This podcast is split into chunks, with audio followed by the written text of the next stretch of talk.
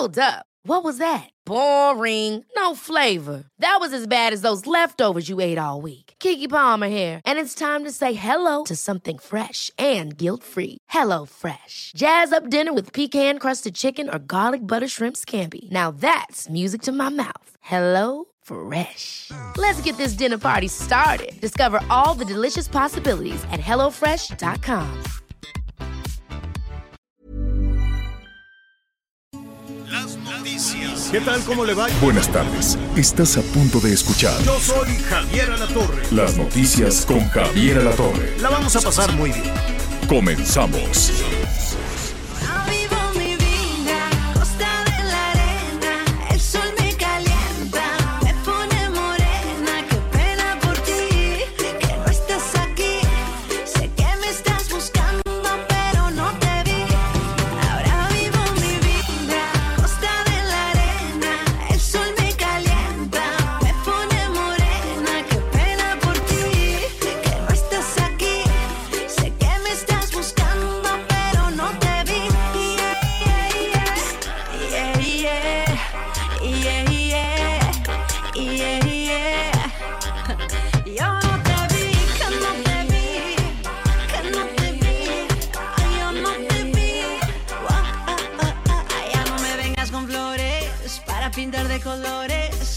Todo lo que hiciste. Yo quiero que llore, que llore cuando el mundo dé la vuelta. Bueno, pues me da muchísimo gusto saludarlo. Estamos escuchando a Talía, la guapísima Talía, y así le damos la bienvenida esta tarde. Qué bueno que nos acompaña con muchísima, muchísima información en desarrollo.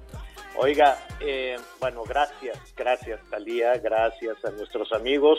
Se emocionaron en la cabina, se emocionaron con la Talía. Bájale tantitito, tantitito. Bueno, muy bien. Ahora sí ya. Oiga, este, vamos a a tener muchísima información en desarrollo, desde luego las eh, situaciones que se están eh, desarrollando esta mañana. Vamos a ver el tema de los precios, el tema de las gasolinas que tiene muy preocupado, no nada más aquellas personas que, que tienen automóvil, ¿no? Hay quienes dicen, bueno, pues es que los subsidios son nada más para los ricos, los subsidios al precio de la gasolina, evitar que suba el precio de la gasolina, pues es únicamente para los que tienen este vehículos, pero no, no, también están muy preocupados, o al menos así nos lo han dicho las diferentes rutas de transporte público, dicen, ¿y ahora qué vamos a hacer si sube, si sube la gasolina? Si no es un tema de precios controlados, ¿por qué se sancionan unas y no se castigan las otras? En fin, ya sabe usted, es un verdadero berenjenal con todo ese tema. Ya vamos además en ruta hacia la inauguración del aeropuerto, del nuevo aeropuerto de la Ciudad de México. Nuestros amigos en el resto del país han de decir, ah, pero cómo joroban los de la Ciudad de México con su aeropuerto. Sí, tenemos asuntos urgentes y más importantes, temas de, de violencia, de carestía y demás, pero bueno, usted ya sabe que todo lo que afecta en esta caja de resonancia que es la Ciudad de México se convierte en temas electorales, en temas políticos y el gobierno federal todo pues está enfocado en un aeropuerto chiquito, no, no, no es un gran aeropuerto, es un aeropuerto digno, vamos a decirlo de esa manera, es un aeropuerto digno que construyó a todo vapor el ejército y que vamos a ver hasta hasta dónde llega. Pues ya dentro de poquito se tiene que inaugurar, no hay forma de llegar, pero pues ya el presidente dijo a como hay lugar va a haber puentes, caminos y todo eso, no sé si en una semana van a acabar todo eso, pero pues esa es la, propuesta, ya lo estaremos ahí también eh, revisando. Me da mucho gusto saludarte, Miguel Aquino, ¿cómo estás? Hola Javier, ¿cómo estás? Muy buenas tardes, buenos días en algunas partes del país. Me da mucho gusto saludarte a ti y a todos tus amigos y aquí muy atento a lo que, a lo que comentas sobre... La verdad es que este asunto de los precios de la gasolina, eh, Javier, amigos, sí es muy importante que empecemos a entenderlo porque, no sé, viéndolo solo como usuario, ya me cansé de tantas declaraciones, ya me cansé de que dicen que si no sube la más barata de los Estados Unidos, pues en los últimos, en las últimas semanas, señor, yo todos los días veo que la gasolina sube 50 centavos, un peso. Aquí en la zona del sureste del país, déjame comentarte, Javier, que ha habido gasolinerías, sobre todo la premium o la, o la gasolina roja, porque bueno, uno le dicen plus, otra le dice, ahora con tantos, con tantas marcas diferentes, ha habido lugares en donde se ha alcanzado el precio de los 27 pesos por litro. Si de por sí hace un año ya decíamos, la gasolina ya cuesta el equivalente al dólar. No, bueno, pues hoy ya casi cuesta un dólar y medio el litro, el litro de gasolina. Y de repente cuando uno escucha declaraciones donde dicen que la gasolina en México es la, es la más barata del mundo, pues yo no me quiero imaginar cómo le han de ser en otros países que tienen un ingreso per cápita, que tienen un ingreso mucho menor que el de nosotros. La verdad que es una situación muy complicada. Yo como usuario sí me gustaría que hoy me dijeran, pues en dónde me conviene y en dónde no. Ayer hice un recorrido precisamente en algunas gasolinerías aquí en el sureste y sí, los precios te pueden cambiar de una u otra gasolinería hasta dos o tres pesos, Javier. ¿Por qué? ¿Cuál es el motivo? Eso es lo que verdaderamente hoy pues vamos a tratar, vamos a tratar de entender. Y saludos a nuestros amigos en Tamaulipas, en la zona de Nuevo Laredo, parece que ya las aguas están regresando a sus niveles eh, y pues después de que se anunció la captura de la, ¿cómo dijo el canciller? La captura de la década, bueno, pues el detenido de la década ya fue enviado a Estados porque Unidos. Porque lo, lo que no sé es por qué, por qué el canciller tenía que estar haciendo anuncios de seguridad pública Bueno, sí, y no Si anuncios de consideras que el encargado de comunicación social con el presidente responden al Parlamento Europeo y el ni estaba enterado y que ¡Qué el canciller anda entregando vacunas, aquí todos se hacen de todo, señor. Qué peleonero eres. Bueno, pues sí, a ver, pero ¿qué pasó con este hombre? Le diste el huevo. Así es. El huevo Treviño. Ayer aquí lo anunciábamos que las es- estas ocho horas de balaceras, enfrentamientos y ataques que se dieron la noche de domingo para lunes en la zona de Nuevo Laredo, Tamaulipas, pues se había dado con el motivo de la detención de un importante integrante de la organización criminal del cártel del noreste, una exorganización, una organización que se formó después de que se desintegraron esta organización criminal de los Zetas del cártel del Golfo, eh, Juan Gerardo Treviño, alias el Huevo Treviño, sobrino de, de dos de los principales líderes de los Zetas detenidos, de Miguel Ángel Treviño Morales, el Z40, y de su hermano, el Z42, pues fue detenido y esto provocó todas estas movilizaciones. Sí es una detención importante porque en efecto este personaje era buscado tanto en México y Estados Unidos y era señalado como uno de los principales responsables no solo del trasiego de droga, del tráfico de personas, es un sujeto que incluso también se dedicaba al tráfico de personas y era despiadado también con muchos de los migrantes, quienes no tenían para pagarles, quienes no tenían para pagarles, pues simple y sencillamente este sujeto, bueno, a veces los asesinaba o los ponía a trabajar para él, una situación que también hacía mucho su tío Miguel Ángel Treviño Morales. El asunto es que, bueno, pues tras esta captura, tras esta detención, pues ya decíamos, pues el canciller anunciaba que se había dado la, la captura, la captura de la década. Hay que reconocer algo, Javier. El fin de semana hubo tres capturas importantes. La del huevo Treviño, la de este sujeto Alkir, Alcir, que eh, apodado el Chaparrito, que a mí me parece todavía más importante y relevante esa detención en Colima, porque hablamos de un personaje del cártel de Jalisco que incluso tenía relación directa con los colombianos y que tenía el control del puerto de Manzanillo y también de otro sujeto apodado el 300 en Chiapas. La verdad es que sí, ¿eh? así como de repente criticamos la falta de acción, estas tres detenciones por parte de nuestras Fuerzas Armadas, Ejército y Marina, la verdad es que sí fueron detenciones importantes. Detenciones que, con todo respeto, creo que ni las mismas autoridades se eh, le dieron la dimensión que tenían que haberle, tenían que haberle dado. Y, y espero que también, bueno, pues reaccionen de la forma adecuada. Pero bueno, el hecho es Va- que el vamos, fue enviado a Estados Unidos. ¿Qué te parece si vamos a, a sumar a esta conversación a nuestro compañero Carlos Juárez? Él está precisamente allá en Tamaulipas, nuestro compañero corresponsal del Heraldo, el Heraldo Radio. Carlos, muy buenas tardes, ¿cómo estás?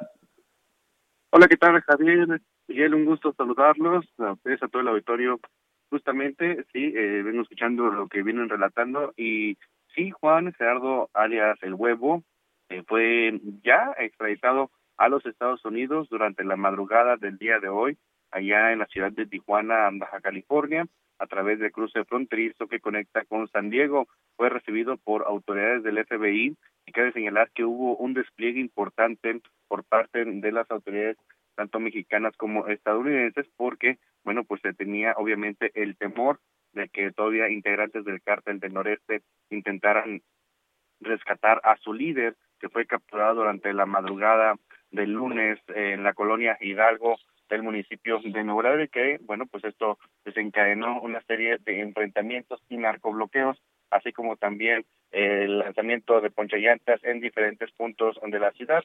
Y hay que recordar que fueron atacadas también instalaciones del, del batallón del ejército mexicano en Nuevo Laredo y también cerca de las oficinas consulares de Estados Unidos hubo enfrentamientos. La entrega se realiza porque, bueno, pues hay una orden de extradición de parte del gobierno de los Estados Unidos por el delito de lavado de dinero, además de que el huevo tiene también órdenes de aprehensión en los estados como Tamaulipas y Coahuila, donde se le acusa de el trasiego de, de drogas, así como también de terrorismo y de homicidio y extorsión. Por lo pronto, bueno, pues este líder criminal, que es uno de los más buscados en Tamaulipas, tanto por autoridades mexicanas como norteamericanas, pues ya fue extraditado y bueno, pues serán las autoridades de este país vecino quienes inicien este proceso para juzgarlo y sentenciarlo. Esa es la información Oye, que tengo, pero, Javier. pero, pero dime algo, eh, pues eh, inmediatamente después de la detención la pasaron muy mal en Nuevo Laredo, ¿no? Hubo No pues, solo, no solo en Nuevo Laredo, también hubo, hubo reportes de enfrentamientos en ciudades como Reynosa y Matamoros, eh, obviamente no ligado a este tipo de situación, pero estas tres ciudades eh, han estado eh, bajo este intenso eh, enfrentamiento entre autoridades estatales, federales y los eh, integrantes de las diferentes células delictivas. Ahora, lo que eh, afortunadamente ya no hubo enfrentamientos durante la noche del día de ayer en la ciudad de Nuevo Laredo. Hay que recordar que en su informe de la Secretaría de la, de la Defensa Nacional, junto con la Fiscalía General de la República, se señalaba de que iba a haber un reforzamiento con más elementos de castrenses, así como también con aeronaves. Sin embargo, bueno, pues afortunadamente no hubo tales enfrentamientos, se esperaba que se pudieran dar bueno. ante las represalias por parte de los integrantes de la tropa del infierno. Sin embargo, bueno, afortunadamente pues esto no ocurrió. Las autoridades se mantienen realizando operativos, así como un reforzamiento de la seguridad en estas ciudades fronterizas. Qué bueno, qué bueno, pues esperemos que así siga y, y, y estaremos ahí pendientes de, de la crónica y de cómo se desarrolla eh, cómo se desarrolla la situación en las próximas horas. Carlos, muchísimas gracias. Es nuestro compañero Carlos Juárez allá en Tamaulipas. Buenas tardes.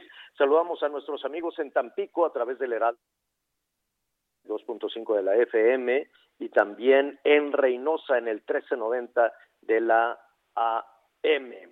Oigan, eh, bueno, pues así, así Miguel, así esta situación. Colima, pues ya, eh, ya tú señalabas la detención de este, de este líder del crimen organizado, apodado el Chaparrito, y que también tuvo, pues tuvo sus, sus repercusiones. Detenciones importantes, sí, y veremos si con estas detenciones se está descabezando el crimen organizado o eh, se mueven las fichas, ¿no? Se mueven las fichas en ese ajedrez del crimen.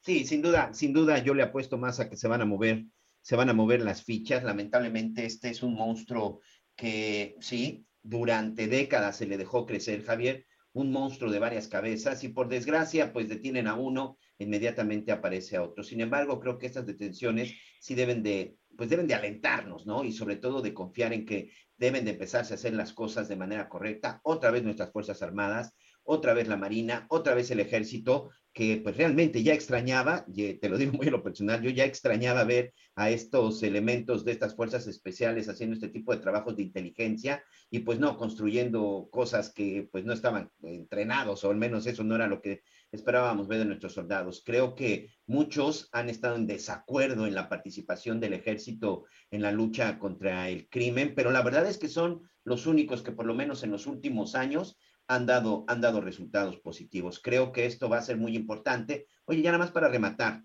porque muchos amigos me han estado preguntando, me están mandando mensajes, ¿por qué finalmente el huevo Treviño es detenido en México y es enviado de manera inmediata a Estados Unidos? Bueno, porque el tipo también tiene la nacionalidad estadounidense. Este personaje también es, este, es de Estados Unidos y pues por eso es que también fue entregado. Como ciudadano estadounidense, bueno, pues las autoridades mexicanas decidieron que primero lo juzgaran allá y que después, bueno, pues nos lo enviaran a México para, para poderlo juzgar. Yo sinceramente veo con muy buenos ojos que se lo lleven a Estados Unidos, porque pues ya ves que aquí de repente vemos que resultan ser los peores asesinos, los peores criminales, y en un 2 por 3 salen libres. Por cierto, el sujeto con el que se enfrentaba, eh, y rápidamente por regresar a Colima, el sujeto con el que se enfrentaba en Colima, el famoso Chaparrito, un sujeto apodado La Vaca, José Bernabé Brizuela Meraz, es un personaje que es el ejemplo claro, ¿eh, Javier? Él estuvo detenido por lo menos en tres ocasiones y por supuesto en las tres ocasiones obtuvo su libertad y hoy también es uno de los principales responsables de generar violencia en el estado, en el estado de Colima. Entonces, por ese tipo de casos, hoy yo sí veo con buenos ojos que se hayan llevado a este sujeto a, los Estados Unidos para que allá sea juzgado. Oye, pues una buena es que tenemos ya mejores números en el tema del COVID. Al ratito le, va- le vamos a, retomar la, medición, los contagios, los fallecimientos, ¿no? Como francamente se ha avanzado muchísimo. Eh, esto, pues mire, habrá que darle un aplauso a las familias, a los ciudadanos, a las ciudadanas, la manera en que enfrentamos muchas personas, eh, francamente, en solitario. Qué bueno que llegaron las vacunas, qué bueno que se aplicaron las vacunas, pero la estrategia de las autoridades sanitarias habrá que revisar también las cuentas, habrá que revisar también el número de fallecimientos, eh, es decir, no por el hecho de que esté desapareciendo afortunadamente este tema de la pandemia, pues se le puede atribuir a una exitosa política sanitaria del doctor López Gatel, definitivamente. Pero hay una buena noticia en, el, en, eh, en que ha bajado muchísimo el número de contagios. Y hay personas que se están preguntando, bueno, ¿debo usar el cubrebocas? ¿Lo uso? ¿No lo uso?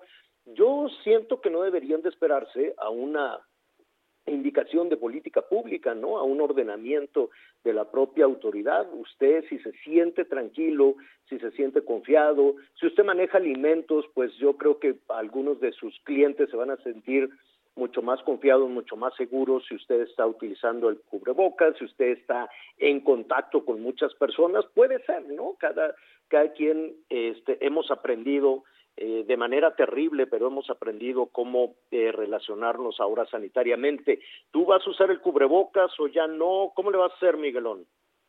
Mira, la verdad es que eh, ayer era un tema con mi familia. Yo les decía que sí, que como manera preventiva tendremos que aprender a usar cubrebocas, sobre todo cuando estemos en zonas donde haya demasiada, demasiada gente. A lo mejor ya en la calle, si solamente estamos los cuatro caminando, o por ejemplo acá en el sureste, de repente en la playa, creo que ahí sí lo podríamos evitar. Pero creo que también es una cosa de conciencia. Eh, fíjate que algo muy curioso, ayer en Quintana Roo la gente ya regresó, los estudiantes ya regresaron al 100%. Mi hija Valentina, que es la que está en la preparatoria, en su último semestre de preparatoria, llegó súper consternada. Dice, papá, el salón era un caos. Ya se nos olvidó cómo tenemos que convivir 30, 35 estudiantes en, una, en un solo lugar y ya se le olvidó a los maestros cómo controlar a esos 30, 35 estudiantes, pues para que no estén hablando, para que presten atención, porque antes simplemente les muteaban el micrófono en, la, en las computadoras, ese asunto arreglado, y ahí salió el tema del cubrebocas.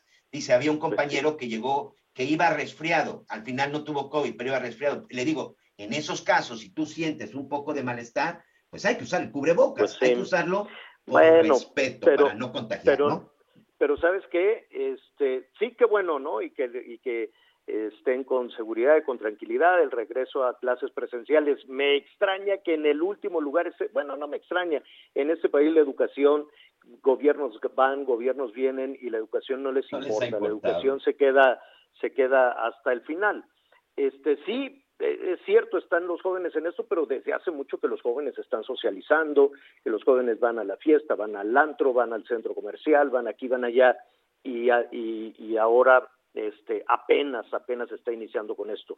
Bueno, esto eh, viene también a colación, nuestros amigos de Nuevo León nos dicen, bueno, ¿qué vamos a hacer con el uso obligatorio de cubrebocas? Ya no será obligatorio, ¿qué, qué, qué va a suceder?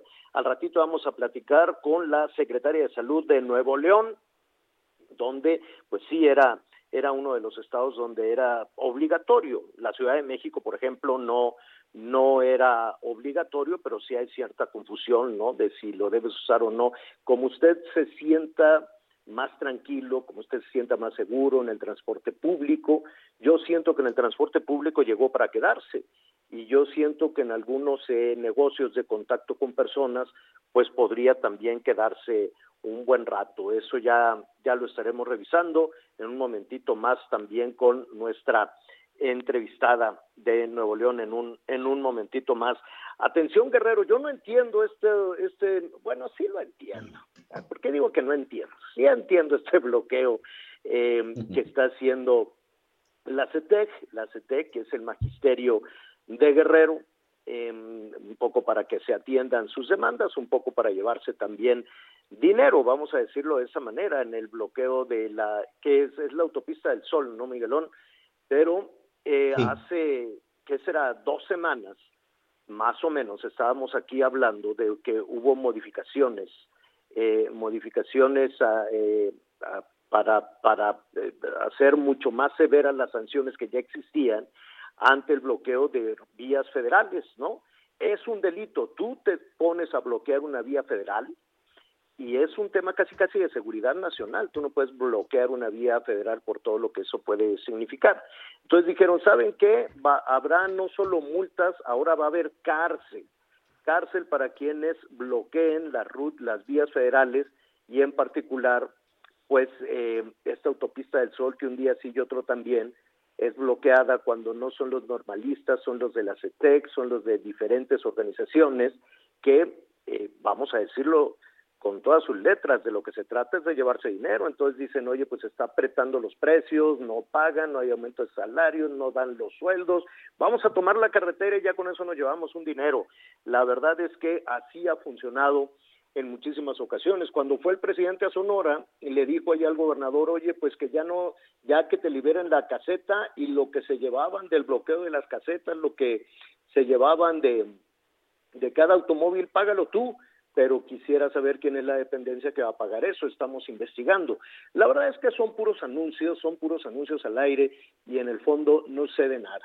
Nadie este, se atrevería a poner, eh, va- a llevarse detenidos a los maestros de, de Guerrero en este momento, No, pero no. el bloqueo es, eh, eh, ahí está, los anuncios de sanciones ahí están y vemos que nada sucede. Miguel. 22 de febrero, para ser exactos, es cuando ya se publicó en el diario oficial de la Federación, Javier, este, y que entraba en vigor, por supuesto, a partir del 23 de febrero. Recordemos, ¿cuál es la sanción? De 8 mil a 44 mil pesos si las personas llevan a cabo las siguientes acciones. Dañar o destruir vías generales de comunicación, interrumpir construcción de vías de comunicación y obstruir el tránsito de los medios de transporte. En este caso, hay dos que se están cometiendo en esta zona de Guerrero. Y la otra sanción es de tres meses a siete años de prisión, señora Latorre. Mm, sí, pero no se llevaron a nadie, ni se llevarán a nadie y van a continuar los bloqueos. Oiga, este, es- nos estamos acercando a una a una pausa. Vamos a entrar en el tema de la revocación de mandato, el pleito del INE con el este con el gobierno federal, el tema de de los anuncios espectaculares que hay por todos lados, que hay por todo el país, que por cierto lo vamos a retomar eh, un poquito más más adelante, vamos a platicar también con el consejero Ciro Murayama para que eh, nos diga eh, pues qué dice la ley. Y en este pues eh, choque hoy mismo en la mañanera de nueva cuenta hubo referencias al INE por parte del del, eh, del, del presidente. Y mire pues eh, todo va en fila hacia este ejercicio de revocación de mandato y entonces pues hay anuncios eh, para que la gente acuda a respaldar al presidente yo yo yo veo mucha desesperación de, de, de, de, sobre todo de Morena de poner estos anuncios aunque la ley le diga que no pero van y los ponen como si estuviese en riesgo la popularidad del presidente. La verdad es que yo no lo siento así. No sé por qué tanta angustia tanta mortificación de Morena de saquen a la gente para que vaya a respaldar al presidente. No sé si es una especie de regalo anímico no es como un regalo de mira este no cómo te queremos o eh, o en dónde ven ellos un riesgo. No sé quién esté pidiendo la revocación de la actual administración, honestamente. Entonces, este, este ejercicio con un presidente tan popular, con un presidente tan querido, no entiendo la mortificación y que ya están dando despensas y que ya están poniendo los anuncios y que la, el INE dice que no, pero ellos dicen que sí eh, y que deberían de dejarlos hablar. Bueno, de hecho lo están haciendo y no hay ninguna sanción y están llamando a que la gente participe y le demuestre su, su cariño al presidente. O, o, o no sé qué ve Morena. Que Algo que no estamos viendo la mayoría, algo que- Oye. están tan nerviosos poniendo anuncios por todos lados, ¿no? Y no solo anuncios, sino también entregando propaganda, ya para irnos a la pausa, no sé si ya te llegó a tu casa, una propaganda que dice, ¿quieres que sigan las vacunas gratuitas? Entonces, ¿quieres que sigan? O sea, bueno, una propaganda Hace- mentirosa. hacemos una pausa y volvemos con ese tema. Aprovechar el tiempo ahora es mi prioridad. Lo que sirve se queda y lo que no se va. Contigo lo aprendí, ya te saqué de aquí. Me va mejor sin ti. Conéctate con Javier a través de Twitter, arroba javier-alatorre. Sigue con nosotros.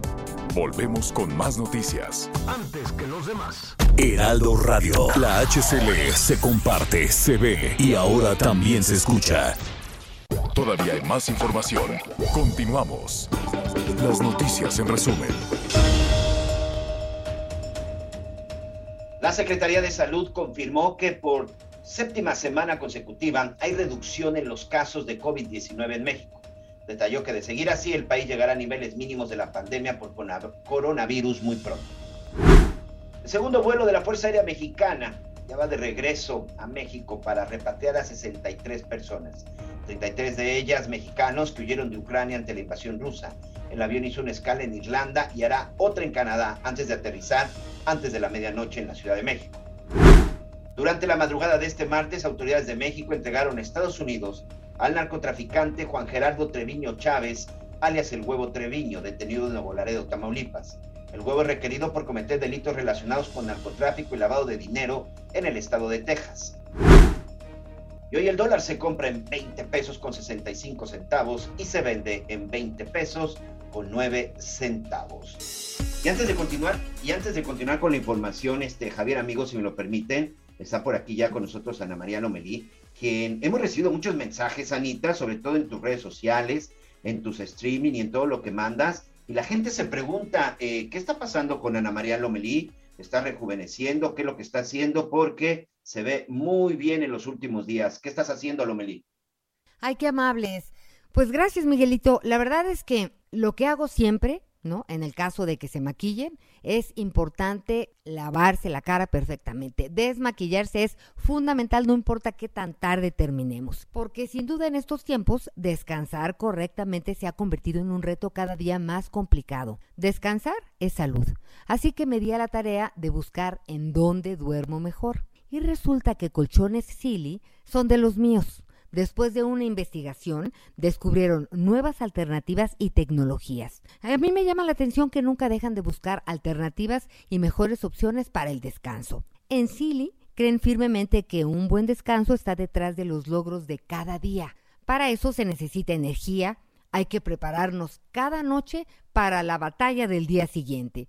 El mundo necesita soluciones, personas masters que se levanten más fuertes, renovados, descansados para innovar, avanzar, superar cada reto y dar al mundo nuestra mejor versión. Así que si de descansar se trata, un Silly Posturopedic y Good Night Masters, a formar parte del selecto grupo que cada día sueña en grande. Silly Posturpedic. Good Night Masters. Bueno, pues ahí está, gracias, gracias Anita Lomelí, gracias Miguel Aquino.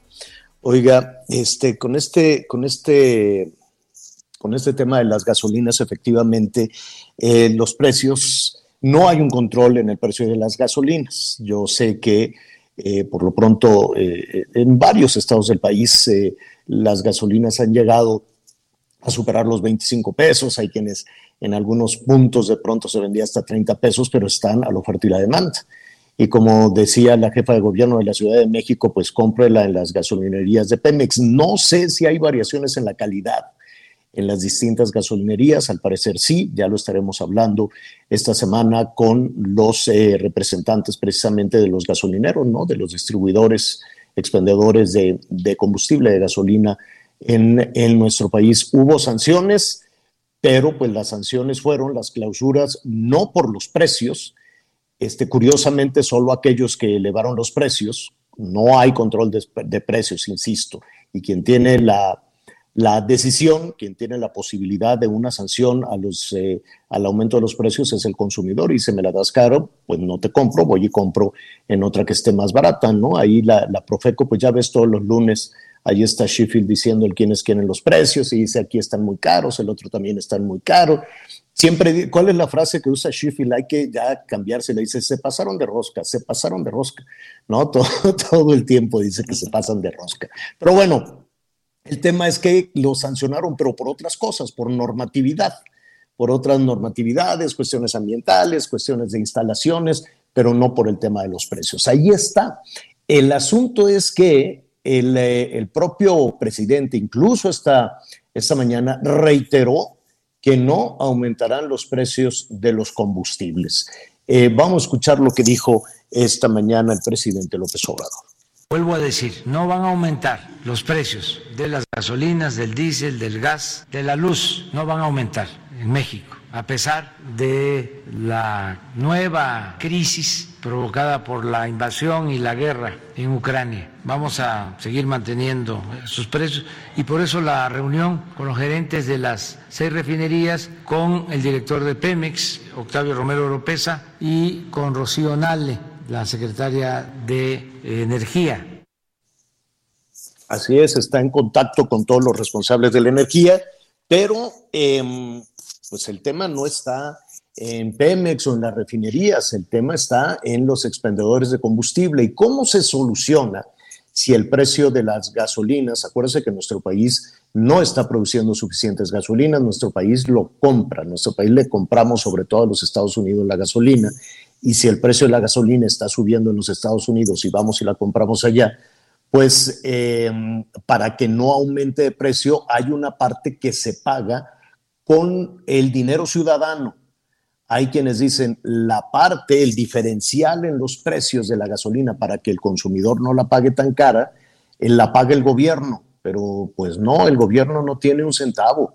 Acuérdense que lo único que hace el gobierno es utilizar este, el dinero de las personas en diferentes proyectos. Lo puede utilizar dándolo en las becas, lo puede utilizar en educación, en las escuelas, en lo que usted quiera, pero en este caso se está utilizando una buena parte del IEPS, una buena parte de los impuestos, de los subsidios, en evitar que el precio aumente. Entonces a los distribuidores de gasolina llegan y dicen, oye, ¿sabes qué? Es que ya subió, está muy cara la gasolina, se la voy a cobrar a los, eh, a los consumidores. No, no, no, no se la cobres al consumidor, te la pago yo.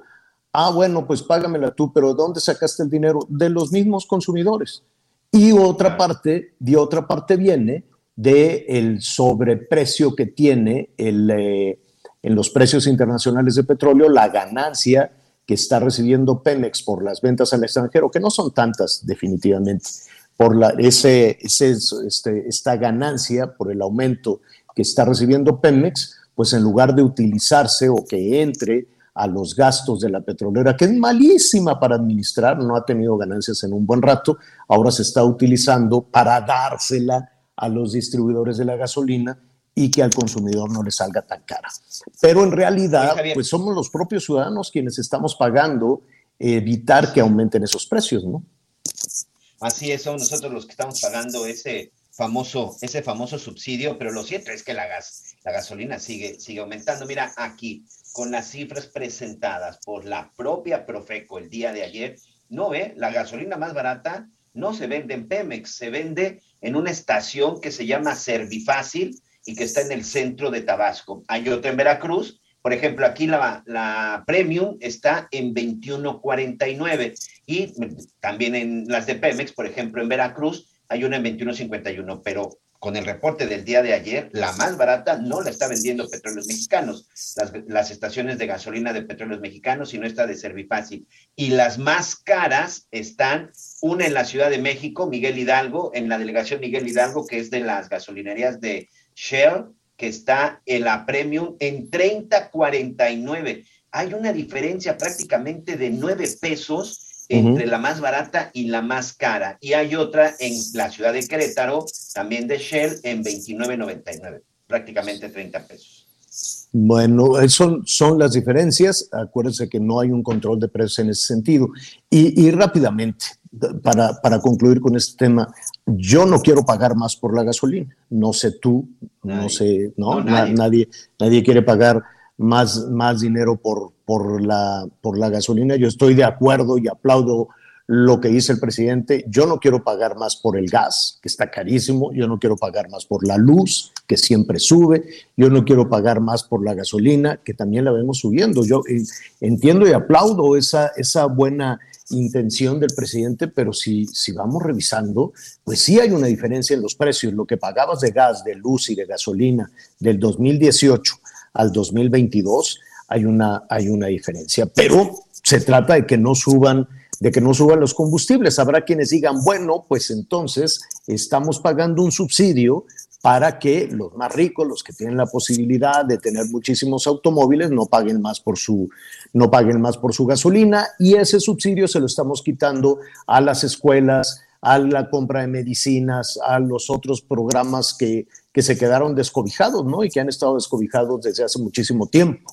Es un punto válido, es un punto a favor, pero también es cierto que si se desata el precio de la gasolina y se paga el costo de la gasolina como está en el mercado internacional, yo quiero ver las presiones de, de los transportistas, de los, eh, del transporte público, del transporte público, del transporte de mercancías, de, oye, no, pues es que ya el, el, limón está más caro, la guayaba está más cara, que el pollo, no, ¿por qué? Pues porque traerlo a los a las centrales de abasto de todo el país, pues ya costó muchísimo. En fin, si ahí que es un terreno muy pantanoso, o le pones el subsidio, con todas las críticas que eso puede generar, o le retiras y dejas al, libre, al mercado, como está el mercado internacional, y entonces sí, de por sí tenemos una carestía insufrible una, una, inflación tremenda, mucho más allá de los números oficiales, y eso lo saben los jefes de familia, las jefas de familia, las amas de casa. Y si a eso le pones la gasolina alta, bueno, pues ¿qué quieres que te diga? El pan simplemente. Me decían ayer, Mira. hay eh, en el costal de harina, el costal de harina se fue al 100% en algunos casos el mismo costal de harina que comprabas el año pasado, y ahorita te doy este, algunos de los precios que, que, me pasaron, es más, de una vez así rápidamente para irnos al otro tema de Michoacán más rápido. El, el mismo costal de harina, déjeme decirle rápidamente, rápidamente, porque el tiempo ahorita se nos viene encima, pero ese sí fue un dato que dije, ¿cómo le vas a hacer? A ver, todavía el año pasado, estos eh, productores expendedores de pan estaban pagando el costal, el bulto, como le dicen, no el costal, el bulto estaba en 470 pesos. Y el año pasado no está muy lejos porque estamos en marzo. Hoy está de 470 en 800 pesos. Y súbele a eso el aumento también en azúcar, en el transporte, en lo demás no estamos al 7%. Si aumentó de 470 800 pesos y luego te dicen que se desate el precio de la gasolina, pues vamos a ver a dónde vamos a dar y quién fregado se va a comer una concha, un pan dulce en la noche, ¿no? Ese, ese, es, ese es el dilema, ese es el terreno pantanoso en el que nos estamos eh, moviendo y mire, habrá quien diga, pues es que en la guerra, es que es, que es el petróleo, es, es la pandemia, no, la verdad es que venimos arrastrando con malas decisiones desde hace tres años y a eso sí, a esas malas decisiones, súmele la pandemia, súmele los conflictos internacionales, súmele la guerra, súmele lo que usted quiera. Bueno, mira, Javier, eh, sí, antes, antes, de ir a Michoacán y aprovechando que vamos a estar con Jorge Manso, hoy por la mañana platicaba, eh, platicaba con un familiar, un familiar en el estado de Michoacán, que él es distribuidor de una cadena de pan, ¿no? De la famosa del Osito. Y me estaban platicando que en la zona de tierra caliente ya no ingresan las unidades, ya no pueden distribuir, ya no pueden entregar, porque o los secuestran o los extorsionan o simple y sencillamente les quitan todas las mercancías. ¿Qué es lo que está haciendo la gente? Porque su suegro vive en esta zona de Tierra Caliente, tiene una pequeña tienda en la zona de Marabatío y resulta que él, como ya no le distribuyen este, directamente de la fábrica, él tiene que agarrar ahora su vehículo, salir de la zona, ir al municipio más cercano para comprar, pues prácticamente a precio de menudeo y regresar a revender. Entonces, la gente de ese pequeño poblado en esa tienda no solamente tiene que pagar ya un costo porque le están revendiendo el producto, sino ahora por el incremento de la gasolina me dice que le tiene que subir otros dos o tres pesos más. No. Al final, con todo este asunto, quien sale perdiendo es el consumidor final. Uno, por la seguridad, estas grandes distribuidoras ya no están entrando a algunas zonas y no solamente en el estado de Michoacán. Les pongo este ejemplo porque este es el que tuve hoy en la mañana. Pero además, hoy con el costo elevado de la gasolina, como estos pequeños comerciantes, estos pequeños tienderos, tienen tenderos, perdón, tienen que salir a comprar sus mercancías y su consumo de gasolina se ha elevado, pues ese producto al final para llegar a la mesa de una persona es más caro por Claro. inseguridad y por el costo de la gasolina. Definitivamente, y a eso sume la incertidumbre eh, que ya se ha convertido desafortunadamente en un asunto cotidiano allá en Michoacán, la incertidumbre por la violencia. Jorge Manso, qué gusto saludarte, ¿cómo estás? Buenas tardes. Mi querido Javier, Miguel, qué gusto saludarlos también a ustedes, a, a ustedes y por supuesto a nuestro amable auditorio. Tenemos mucha información desde Michoacán, por supuesto. Yo sé que son, son muchísimos los temas, pero en principio te quisiera preguntar, ¿qué pasó con la ejecución que después decían, no, no fue ejecución, fue fuego cruzado, como si eso fuese ya eh, una, una solución en San José de Gracia, allá en Michoacán? Sí, como bien lo dices, eh, las investigaciones están avanzando y hasta este momento ya se tienen plenamente identificadas a seis personas por las que ya se está pidiendo incluso recompensa. La idea es ir tras estas personas para ir eh, desmenuzando lo que ocurrió eh, eh, pues en San José de Gracia, en el municipio de Marcos Castellanos. Hasta este momento se han realizado 12 cateos en distintos domicilios en el municipio, en donde se han obtenido ya eh, pues indicios que permitirán eh, pues ir entendiendo qué fue lo que ocurrió, pero lo que ya se descarta, o por lo menos una de las hipótesis más débiles en esta investigación, es que se trató de un fusilamiento, sino más bien de un enfrentamiento entre dos bandas delincuenciales contrarias. El líder de eh, la banda delincuencial autora de esta masacre, porque fue una masacre, eh, independientemente de la clasificación o el calificativo que le demos a este hecho delictivo, es eh, Abel Alcántar Vallejo, alias el Viejón, el Tierra 8 o el Toro, a quien se le identifica como el líder regional del cártel Jalisco Nueva Generación. De acuerdo con el fiscal general de Michoacán, Adrián López Solís, se ha podido acreditar ya la identidad de algunos de los participantes en esta agresión. El pasado 13 de marzo fue cuando eh, eh, obtuvieron ya las primeras órdenes de aprehensión los ministerios públicos adscritos a esta carpeta de investigación. Se busca también a Jesús Adrián Mora Padilla, alias El Mora, Cristian Alejandro, alias El Sapo, Antonio, alias La Bolancha, Jesús Eduardo, alias El Chili, y Juan Manuel Barragán, alias El Rush, por cuya localización ofrece una recompensa, una recompensa económica de 100 mil pesos por cada uno, según la información. En este eh, recuento de los hechos ocurridos allá a finales del mes de febrero en el municipio de Marcos Castellanos, el fiscal reiteró pues que son 12 cateos en domicilios en este municipio en donde se han localizado ya indicios y se han asegurado drogas, equipos tácticos, arma de fuego, cartuchos y explosivos. En el análisis de la telefonía, patrullajes terrestres y aéreos y recorridos en comunidades en búsqueda de los cuerpos fallecidos, no se han localizado eh, pues tampoco los cuerpos de estas 11 víctimas letales que eh, pues bueno ya sabemos hizo que simbraran al, al, estado de Michoacán y que colocaran justamente en materia de seguridad a este eh, municipio a nivel nacional. Recordemos también que eh, pues en la disputa por este territorio eh, está en los límites entre Michoacán y Jalisco, es una zona que aparentemente está controlada ya por el cártel que opera justamente en este estado y eh, pues no serían cárteles contrarios, sino más bien células dentro del mismo cártel que, estaría, que estarían eh, por riñas o rencillas eh, eh, personales, habrían desatado esta masacre que hasta este momento, de acuerdo con los eh, análisis, eh, los peritajes, las necropsias eh, y los estudios de ADN, han determinado que podría tratarse de 11 personas distintas las que eh, habrían justamente fallecido. Digo distintas pues porque son los análisis los que han arrojado justamente las posibles identidades de una o más personas en cada hecho. También hay un, tema importante que eh, pues podrían tratarse solamente de personas lesionadas o no necesariamente de, de, personas fallecidas, sino el derramamiento de sangre haya dejado estas secuelas en eh, el piso, que además, recordemos, fue lavado por el propio, el propio grupo delincuencial justamente después de que cometieron este hecho y que dejaron como rehén a las personas que estaban en la zona. Oye, eh, Jorge, mm, hay una recompensa, ¿no? En efecto, son 100 mil pesos por cada uno, son seis personajes los que se están buscando, entre ellos el líder de este grupo criminal, que es el que tiene el control de esta zona, de este municipio colindante con el estado de Jalisco, y al pare- aparentemente otras cinco personas más que formaran parte de su gavilla o de su célula criminal. Eh, ofrecen, si no me equivoco, 100 mil pesos por cada uno, pero eh, ante la impunidad, que no es nada más el tema de Michoacán, ahí está Zacatecas, ahí está Guerrero, ahí está eh, Colima, Sonora, Sinaloa, el, estado que tú quieras.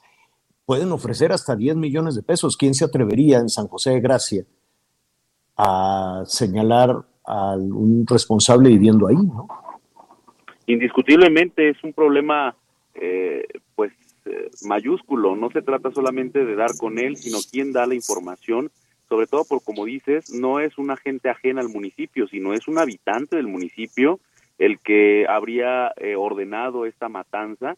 Entonces, eh, pues en un municipio tan pequeño como como Marcos Castellanos, una comunidad tan pequeña como San José de Gracia, pues indiscutiblemente entre todos se conocen y esto será muy difícil. Seguramente información anónima o los eh, trabajos periciales que realizan ya eh, las autoridades desde, desde el día que ocurrió el, el hecho, cuando se desplegaron, pues son los que seguramente permitirán eh, dar con el paradero de, de estas personas y eh, pues bueno también entender un poco más qué fue lo que ocurrió porque sigue sin comprenderse eh, pues si fueron ejecutados ahí qué fue lo que ocurrió en ese lugar donde se viralizó a través de los videos o Claro. eh, pues en qué momento fue cuando ocurrió dónde están los cuerpos dónde van a aparecer los cuerpos en qué fosa o simple y sencillamente este pues van a ser totalmente desaparecidos Pues con mucho cuidado, Jorge, qué, qué situación que parece no tener fin. Aquí hemos platicado en varias ocasiones con, con el gobernador, se nota la disposición, un gobernador que le cayó de rebote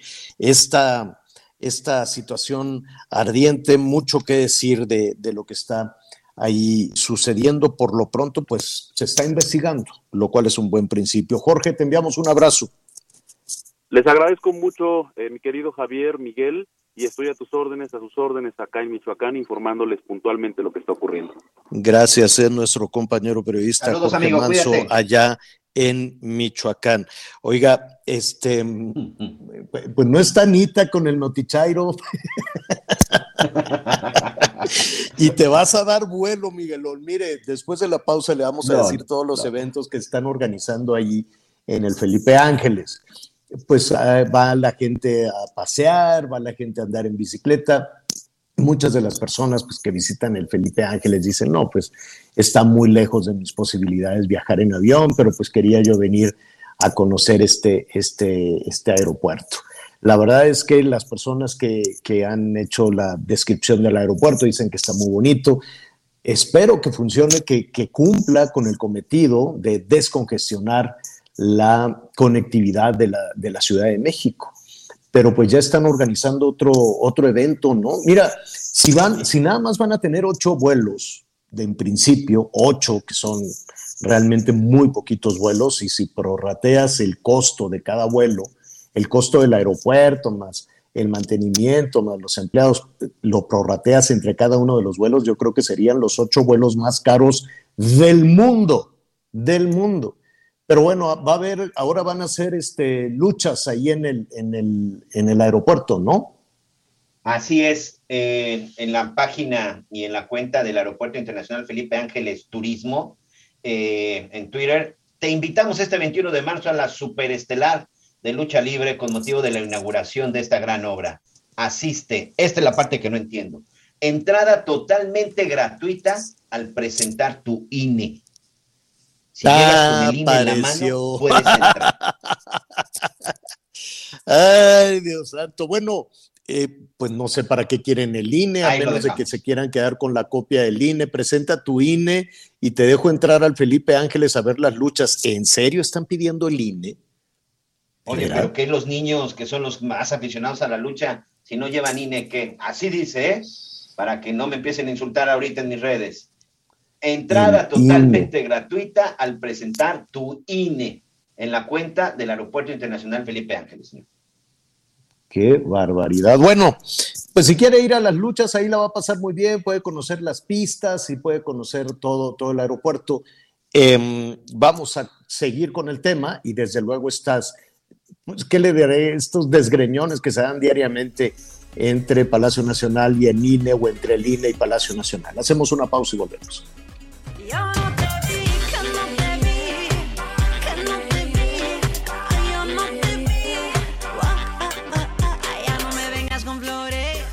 Pintar de colores, que pagues todo lo que hiciste. Yo quiero que llore y que llore cuando el mundo dé la vuelta. Yo ya no estaré aquí de vuelta, por más que toques la puerta, no.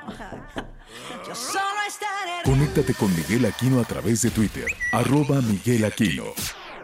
Toda la información antes que los demás. Ya volvemos. Heraldo Radio.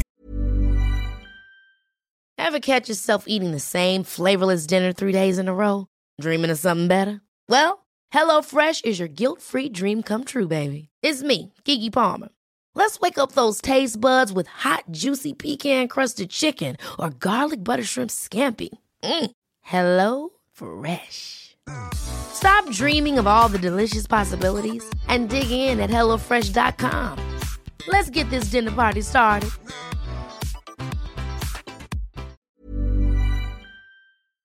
La HCL se comparte, se ve y ahora también se escucha. Todavía hay más información.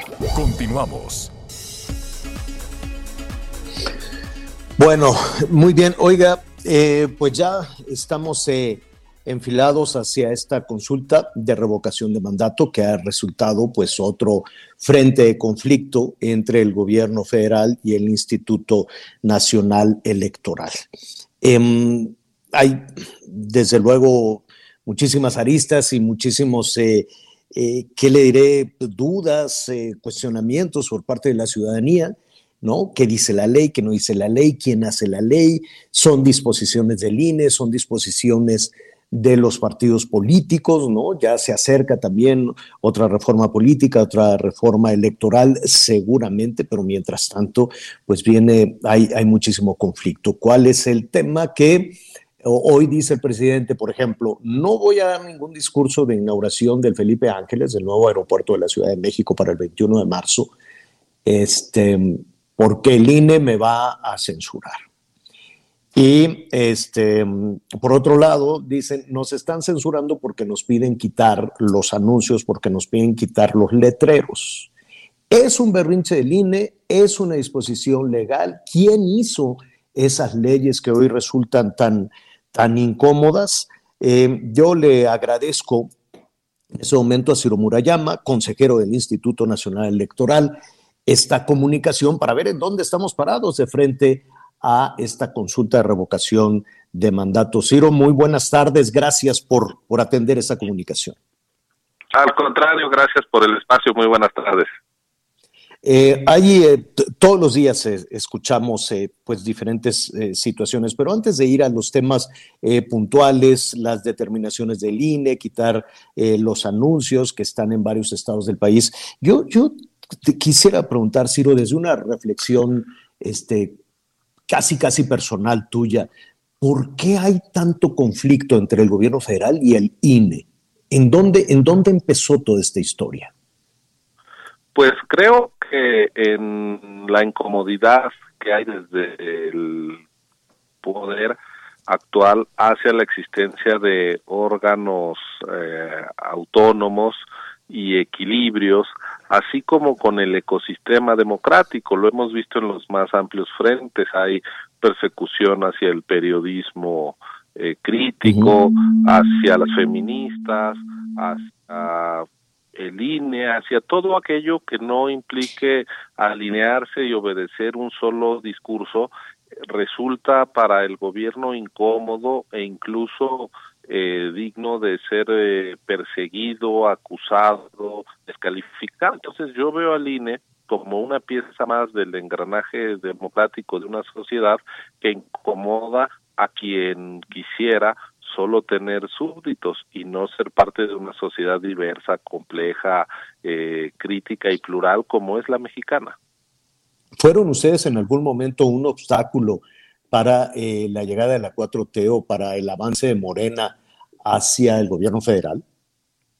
Pues yo creo que es una muy buena pregunta, Javier, porque si vamos a los hechos podemos documentar cómo nunca ha sido así.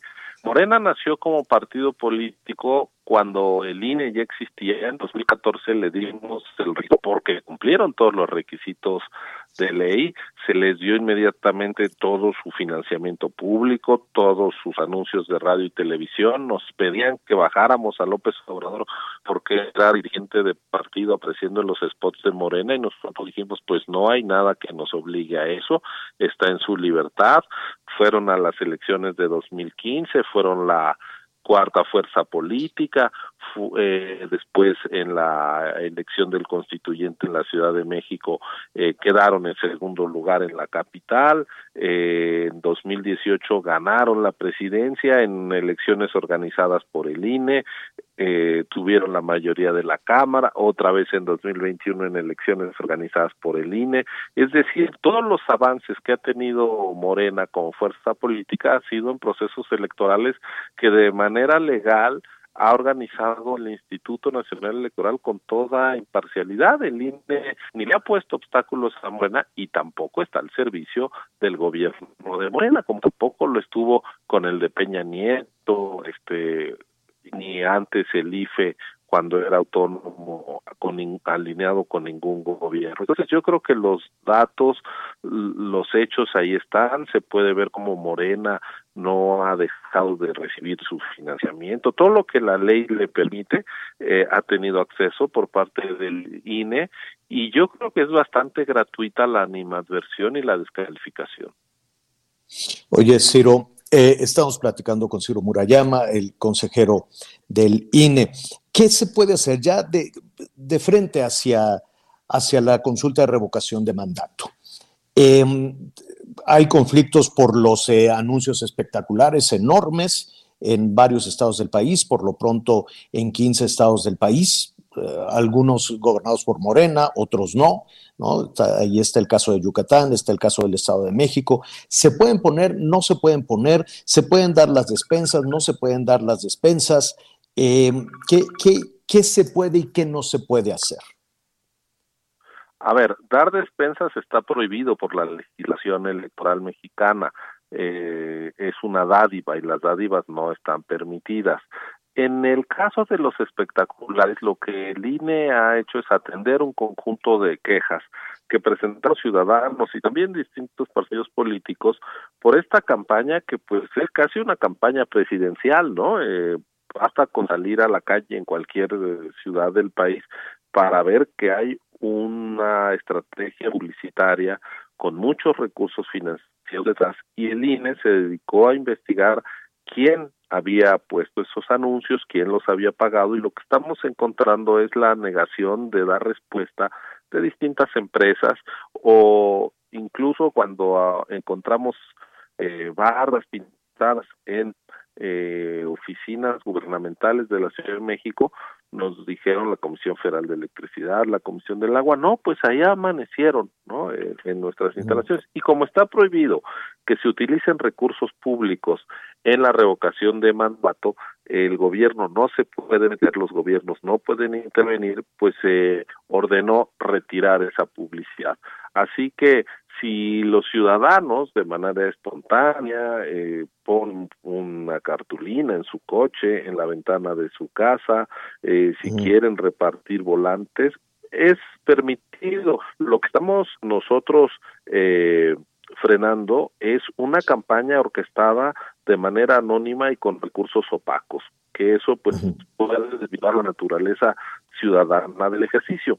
Por otro lado, hemos tenido eh, la necesidad de emitir distintas medidas cautelares hacia funcionarios públicos que han decidido ponerse la camiseta de, de jugador, de protagonista de la consulta de revocación, empezarla a promover, empezar a hacer publicidad a favor del presidente y la Constitución dice que los servidores públicos no deben intervenir.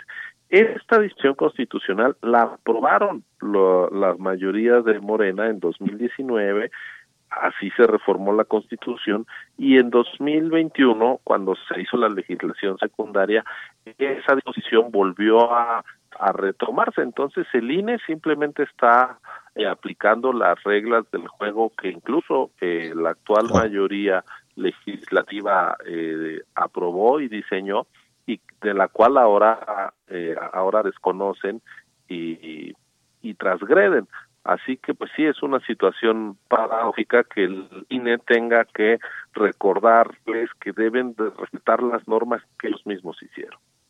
Definitivamente todas las cuestiones eh, eh, electorales, consejeros, se hacen no, no para los ciudadanos, ¿no? Se le ponen tantos candados y tantas este, garantías a los procesos, procesos electorales, no porque los ciudadanos eh, vamos a hacer trampa, más bien se le ponen todos esos candados a los propios partidos políticos que son los que definen las reglas. Qué paradójico. Yo te, te, quisiera preguntar, Ciro, si si en este tema de los espectaculares, que son carísimos, ¿no? Quienes hemos querido de alguna u otra manera eh, acercarnos a estos, eh, a estos medios, eh, que por cierto en el 2019, eh, por lo pronto en la Ciudad de México se había ordenado quitarlos y no los quitaron y luego dijeron en el 20, ahora sí ya los vamos a quitar porque son un riesgo y tampoco se quitaron.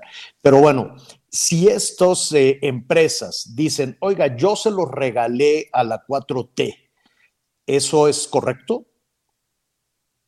Pues serían donaciones de en especie de empresas al gobierno y Ajá. pues eso no está previsto en la norma, es decir, los los empresarios no tienen por qué usar sus recursos para servir a en este caso al presidente de la República, ¿no? Sería una situación muy atípica. Si el presidente habla en la inauguración del Felipe Ángeles, ¿qué harán ustedes? Si dicen, miren qué bonito aeropuerto y con esto le vamos a dar servicio, que de todas formas se, se, se dice más o menos un día sí, un día no, no lo sé. Si hay un La discurso es que, que- harán.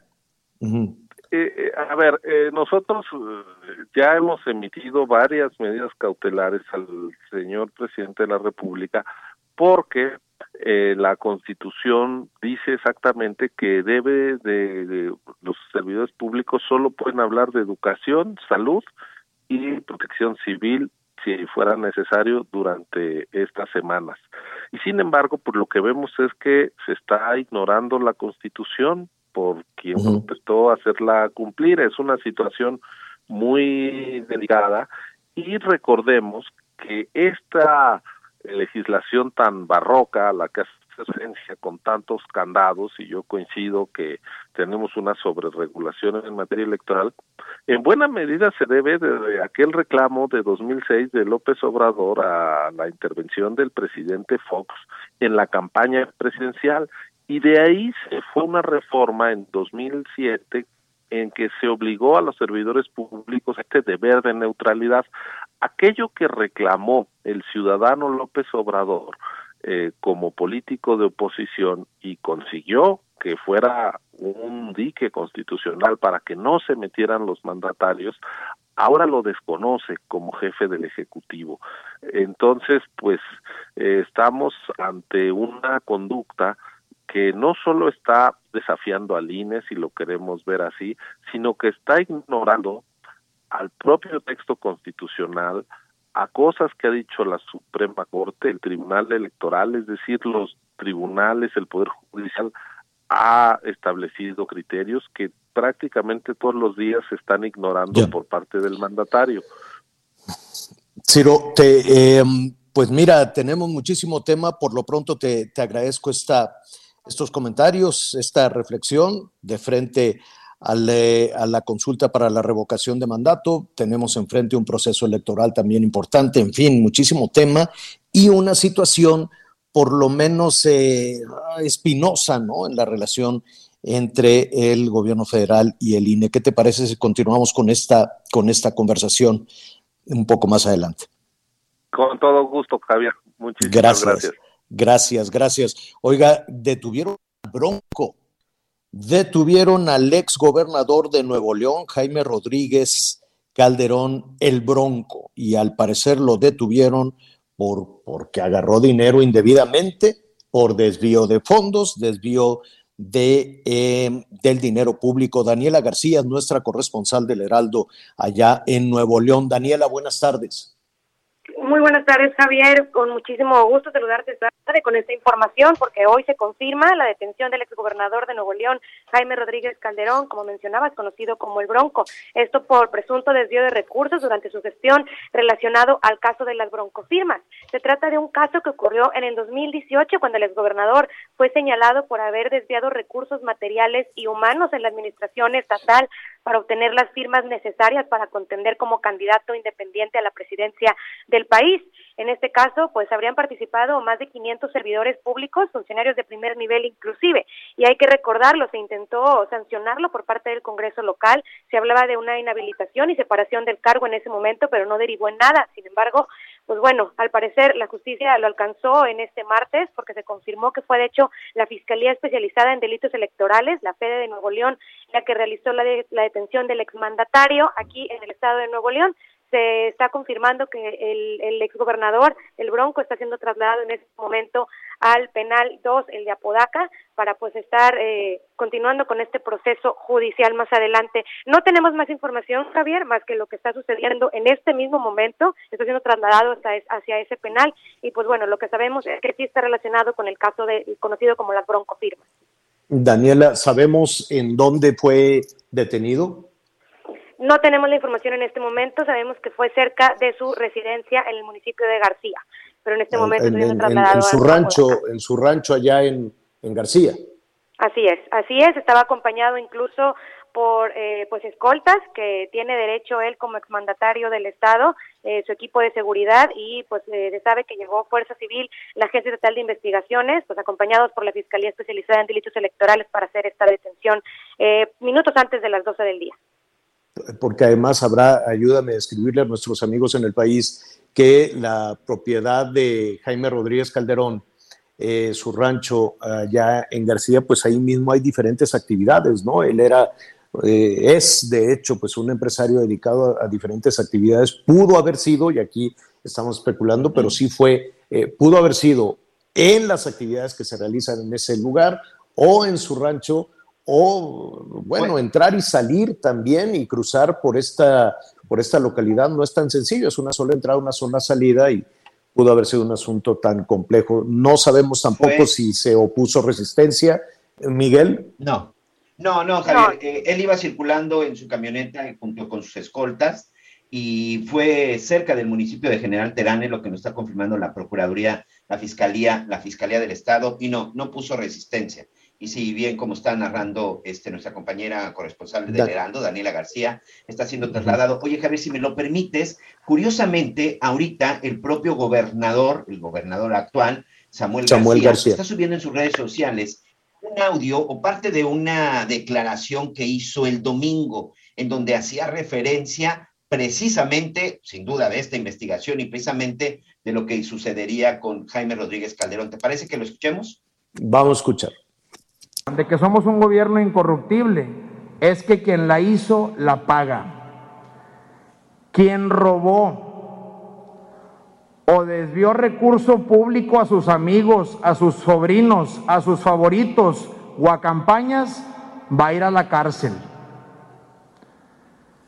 Quien robó o desvió dinero público a los corleones, a los favoritos, a los sobrinos, y a sus amigos o a sus campañas van a ir a la cárcel porque ya basta de que jueguen y saquen a nuestro Estado. A ver, esto que acaba, que esto Samuel que García. acaba de subir el gobernador eh, Samuel eh, García Daniela era em, previo a esta detención. Así es, Javier, eh, Miguel, este ah, video que escuchamos, estas declaraciones del gobernador Samuel García, se dieron el domingo en la rueda de prensa que da todos los domingos el gobernador, el Nuevo León Informa.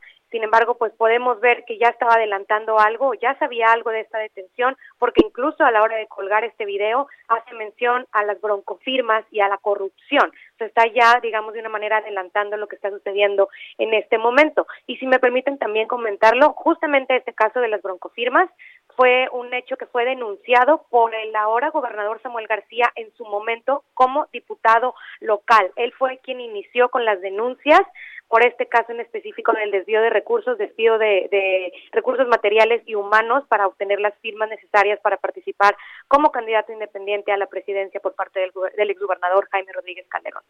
Para, para entender un poco más la, la configuración de este delito, Daniela, eh, es decir, el gobernador utilizó a empleados del gobierno y dinero del gobierno para ir a la recolección de firmas, ¿así es? Así es, si nos vamos, eh, viajamos en el pasado, el gobernador eh, que tenía intención de contender por la presidencia en el 2018 pidió licencia a su cargo, pero utilizó recursos dentro del mismo órgano estatal de Nuevo León para trabajar eh, pues junto a los funcionarios públicos dentro del mismo gobierno para recabar firmas a favor de su candidatura independiente. Estamos hablando de que se ha señalado incluso a quien fuera el exsecretario general de gobierno, Manuel González, quien quedó como gobernador interino en ese momento, quien participó pues justamente en, en esta, eh, pues este trabajo que hicieron para recabar las firmas. Les comentaba, se habla más de 500 servidores públicos que estuvieron trabajando de lunes a viernes entre 9 de la mañana y 6 de la tarde, pues apoyando justamente para eh, obtener estos apoyos en lugar de estar realizando las eh, labores que tienen como funcionarios públicos. Y bueno, Claro. era el mismo gobernador actual, Samuel García, quien era entonces diputado local, y Mariela Saldívar, exdiputada local, quienes presentaron una denuncia penal en ese momento. Sin embargo, pues bueno, fue desde el 2018 y hoy en el 2022 es cuando finalmente se da la sanción por este caso que conocemos en Nuevo León como las broncofirmas. Eh, ¿Ya está en el penal o está siendo trasladado al, eh, a, a la cárcel, pues? Está siendo trasladado al penal 2 de Apodaca en este momento. No tenemos información de que ya haya arribado, pero sabemos que va en camino. Como comentábamos, estaba en, en General Terán, que es una zona despoblada. Eh, sí, de- debería estar tardando unos minutos, unas horas incluso, para poder arribar a la zona metropolitana de Monterrey a ser internado en este penal. Eh, Daniela, te agradecemos. Sí, todavía tenemos una parte de programa, unos minutos de programa ante cualquier, cualquier eventualidad. Nos informas, por favor. Estaremos muy pendientes, claro que sí. Gracias, gracias. Es Daniela, Daniela García, nuestra compañera corresponsal del Heraldo Radio. Miguel, antes de hacer una pausa, pues la llamada de atención es enorme, no solo a Nuevo León, sino a los diferentes gobiernos estatales o municipales que utilicen el dinero público, que utilicen el dinero de la gente. Yo no sé, esta es la primera ocasión, está, está- estoy reflexionando sobre esta decisión acertada, desde luego. Digo, habrá que ver qué es lo que dice la ley, ¿no? Habrá habrá que no, no, no podemos adelantar juicios, ¿no? Toda persona tiene que estar sujeto a la ley, presentar este, todas las evidencias de, de su inocencia o la- o- y, y los acusadores las evidencias de su culpabilidad. Pero justo ahora que estamos eh, hablando de que se utiliza el dinero público para cuestiones electorales, justo como lo hizo el Bronco, que se utiliza para defensas, que se utiliza para anunciar vacunas, que se utiliza para anuncios espectaculares, o que no, o que se le pide el dinero a los servidores públicos que les dicen dame el 10% de tus ingresos porque pues hay que promover para la causa y hay que promover al partido, en fin, hay tantos y tantos funcionarios señalados y, y no ha pasado absolutamente nada. Y gobiernos no solo de Morena, del PRI, del PAN, del Verde, del que sea, y se hacen los señalamientos y dicen, no, pues es que ahí está la ley, pero es una interpretación, pero sí, pero no, pero sí, pero no. Y hoy Samuel García dijo, no, momento, aquí se utilizó dinero público que se tenía que haber usado de una manera distinta y por lo tanto, por lo tanto le vamos a fincar una responsabilidad. Fuerte el campanazo, fuerte la llamada de atención, para servidores públicos que han utilizado el dinero o para robárselo o para los procesos electorales. Bueno, ahí está lo de Emilio Lozoya, que pasan los años y fueron millones y millones y nunca pasó nada, pero que sí, pero que la, ¿cómo se llama esta medida de tú denuncia más para arriba y te perdono? En fin. Y Criterio de oportunidad. El famoso criterio de oportunidad, ¿no? Y aquí ya, eh, por lo pronto, Jaime Rodríguez Calderón, el ex gobernador, no lo están acusando de que se llevó el dinero a las arcas de, de Nuevo León a su rancho, lo están acusando No, de que puso no, a trabajar, de que puso a trabajar a servidores públicos a su servicio para poder obtener las firmas que lo hicieran un candidato ciudadano.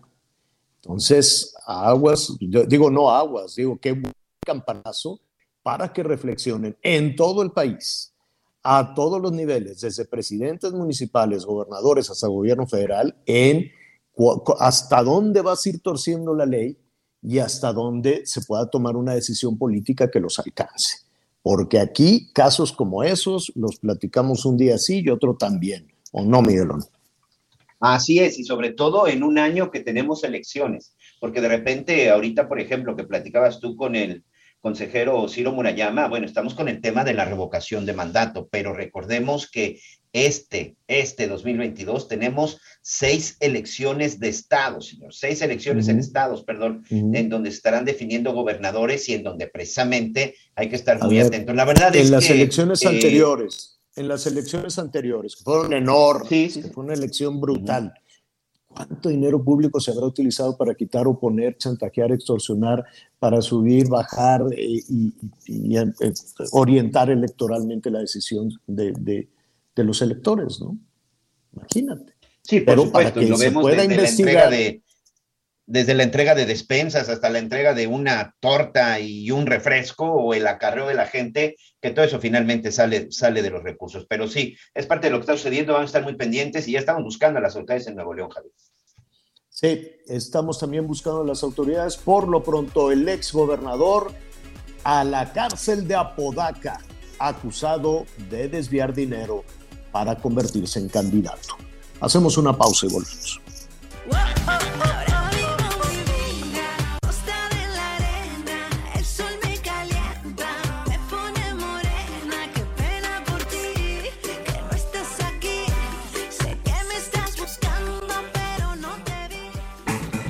Conéctate con Javier a través de Instagram. Arroba Javier-Alatorre. Sigue con nosotros. Volvemos con más noticias. Antes que los demás. Heraldo Radio. La HCL se comparte, se ve y ahora también se escucha. Todavía hay más información. Continuamos. Muchas gracias. Continuamos con más información. La Fiscalía General de Querétaro pues ha dado a conocer la detención de tres sujetos más por la violencia ocurrida el 5 de marzo en el Estadio Corregidora. Con estas ya son 25 las personas detenidas por las agresiones durante el partido entre Gallos Blancos y Atlas. ¿Y qué le parece si hacemos juntos un recorrido por el interior de la República? Fernando Camacho Merino, candidato de Movimiento Ciudadano a la alcaldía de Matitlán, denunció una serie de anomalías detectadas previo a la elección extraordinaria que se llevará a cabo el próximo 27 de marzo. Detalló que personal del ayuntamiento está repartiendo cerdos y gallinas utilizando los vehículos oficiales y hasta una ambulancia. Además, se han condicionado los apoyos de programas federales que brinda la Secretaría de Bienestar para obligar a la gente a votar a favor del Movimiento de Regeneración Nacional. Por su parte, el secretario de Gobierno, Eric Cisneros Burgos, reveló que fueron presentadas las denuncias en la Fiscalía General del Estado por la golpiza que recibieron brigadistas de Morena en el municipio de Chiconamel. Juan David Castilla. Un descuartizado y una pareja ultimada en el interior del estado, así como cuatro ejecuciones en diversos puntos de la capital, es el saldo rojo de los últimos tres días en San Luis Potosí. La mañana del lunes, en la planta alta de un inmueble ubicado en el ejido El Refugio, municipio de Ciudad Fernández, fueron reportados los cuerpos acribillados de un hombre y una mujer. Por la madrugada del mismo día, en el kilómetro 12.4 de la carretera que lleva al municipio de Charcas, dejaron unas bolsas negras de plástico con los restos desmembrados de un hombre, así como narcomensajes escritos en cartulinas por parte de un grupo delictivo. Informó desde San Luis Potosí, Pepe Alemán. El grupo legislativo del PRI, el Congreso Local de Nuevo León, interpondrá amparos por la cancelación del programa de escuelas de tiempo completo, a través de un amparo colectivo que será gratuito para los padres de familia de los estudiantes afectados. La diputada local de dicho partido, Lorena de la Garza Venecia, informó que son alrededor de 150 mil estudiantes que se verán afectados en su desarrollo educativo por la desaparición de este programa. La tramitación de sus amparos será de forma gratuita para los padres de familia que deseen sumarse a la demanda colectiva. Desde Monterrey, Nuevo León, Daniela García. La Dirección de Seguridad Pública y Tránsito de Ecatepec detectó la proliferación y el crecimiento de armas hechizas, las cuales son fabricadas artesanalmente para cometer asaltos en esa localidad. Esto lo advirtió el presidente municipal Fernando Vilchis Contreras, quien también solicitó a las autoridades correspondientes investigar el origen y la forma en que se distribuyen dichas armas fabricadas. Detalló que en los últimos meses la policía municipal ha detenido a varios sujetos dedicados al robo, los cuales portaban armas de fuego tipo artesanales de la misma manufactura. Añadió que estas armas que fueron decomisadas y entregadas a la Fiscalía del Estado de México son subametralladoras automáticas tipo UCI con acabados de madera, por lo que se cree que son fabricadas artesanalmente. Informó desde el Estado de México José Ríos.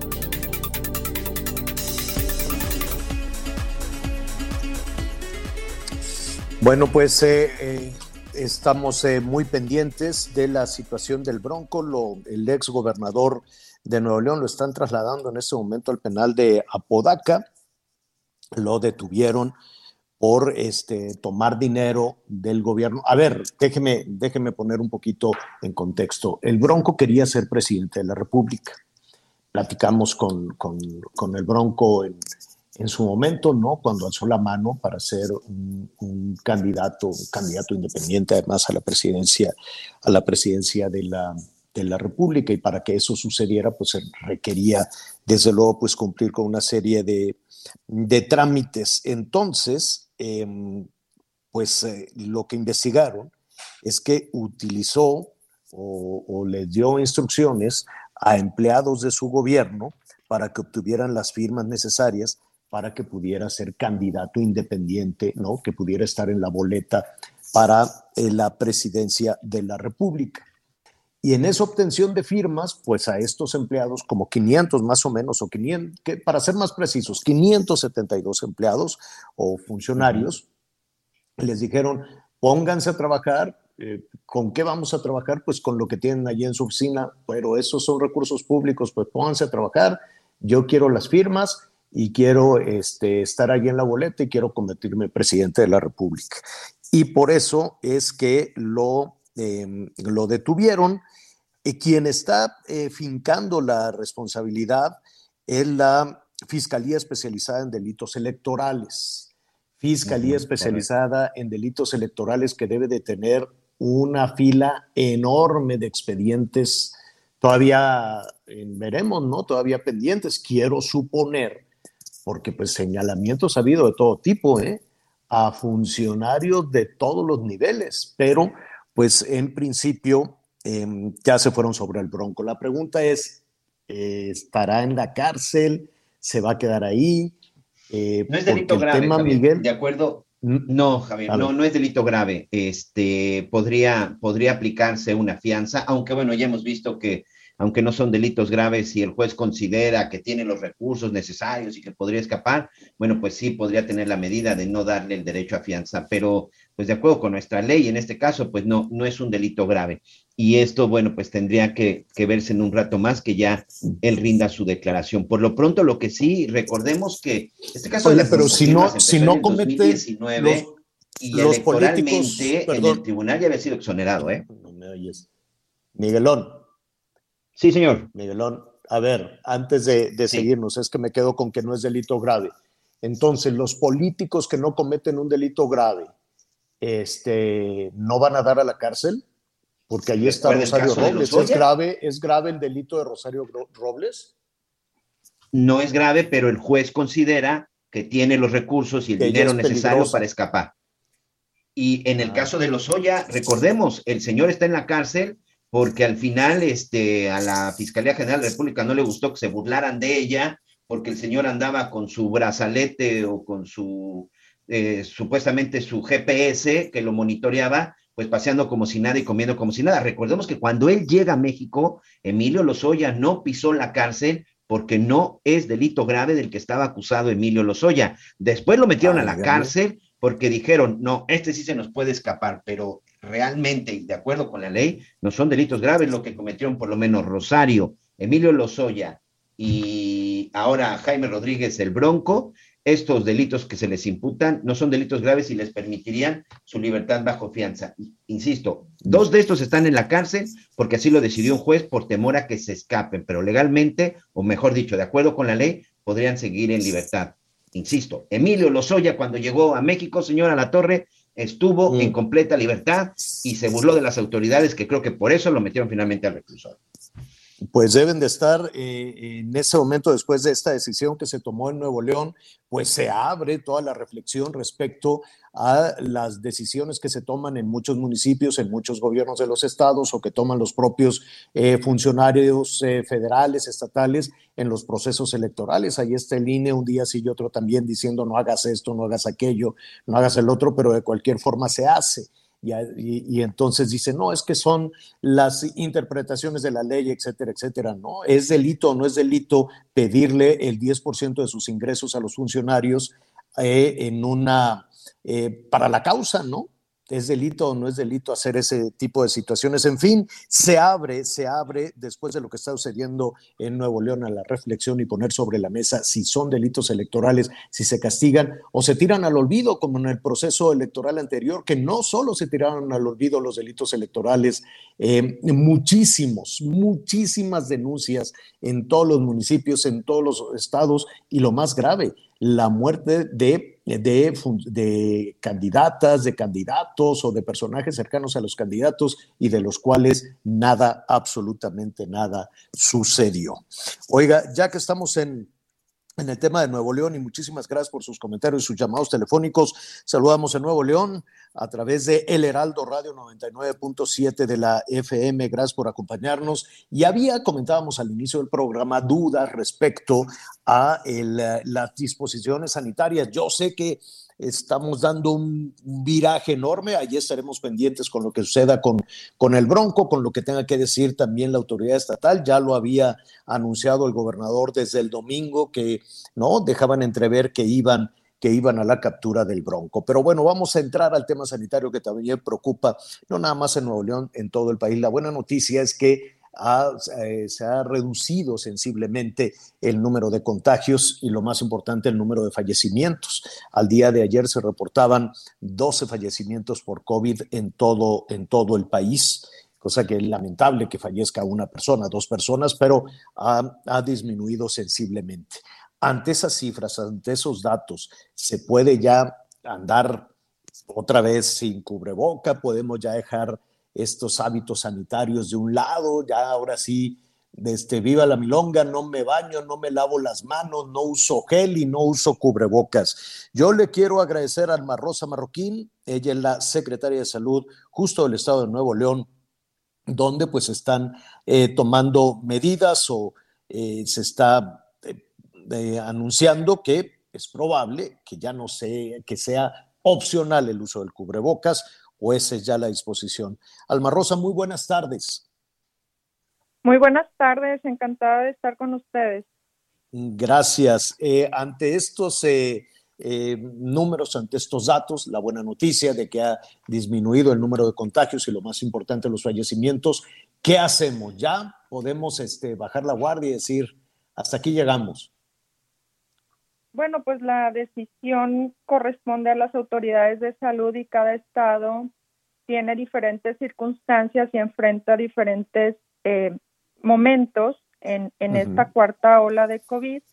Para Nuevo León, eh, el, el, inicio de la cuarta ola eh, lo, lo identificamos los últimos días de diciembre, mes de enero muy complicado, particularmente el día 20 de enero que tuvimos más de 7 mil contagios en un día y el día 31 de enero que tuvimos más de, de mil hospitalizaciones eh, en ese momento.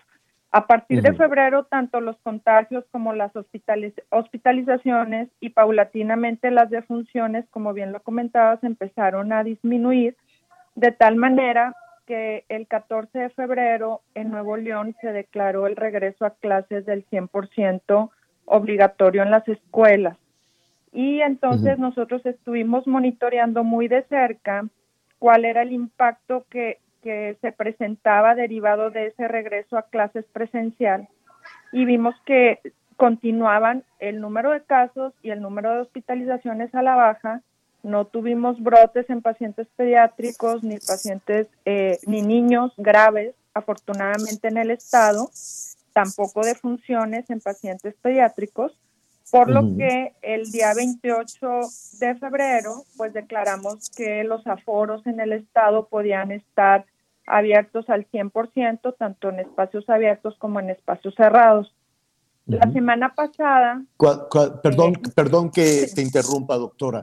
Cuando dices Sí, que los aforos ya pueden estar abiertos, ¿esto qué significa? ¿Que, que ya se puede regularizar, la- la- el- socializar, hacer fiestas, los 15 años, ir al antro? ¿Ya todo se puede? En Nuevo León, a partir del 28 de febrero, se permiten aforos del 100% en restaurantes, eventos, eh, sí, fiestas, etcétera, con el uso de cubrebocas. Siempre, eh, al principio lo declaramos en espacios abiertos y cerrados como uso obligatorio del cubrebocas.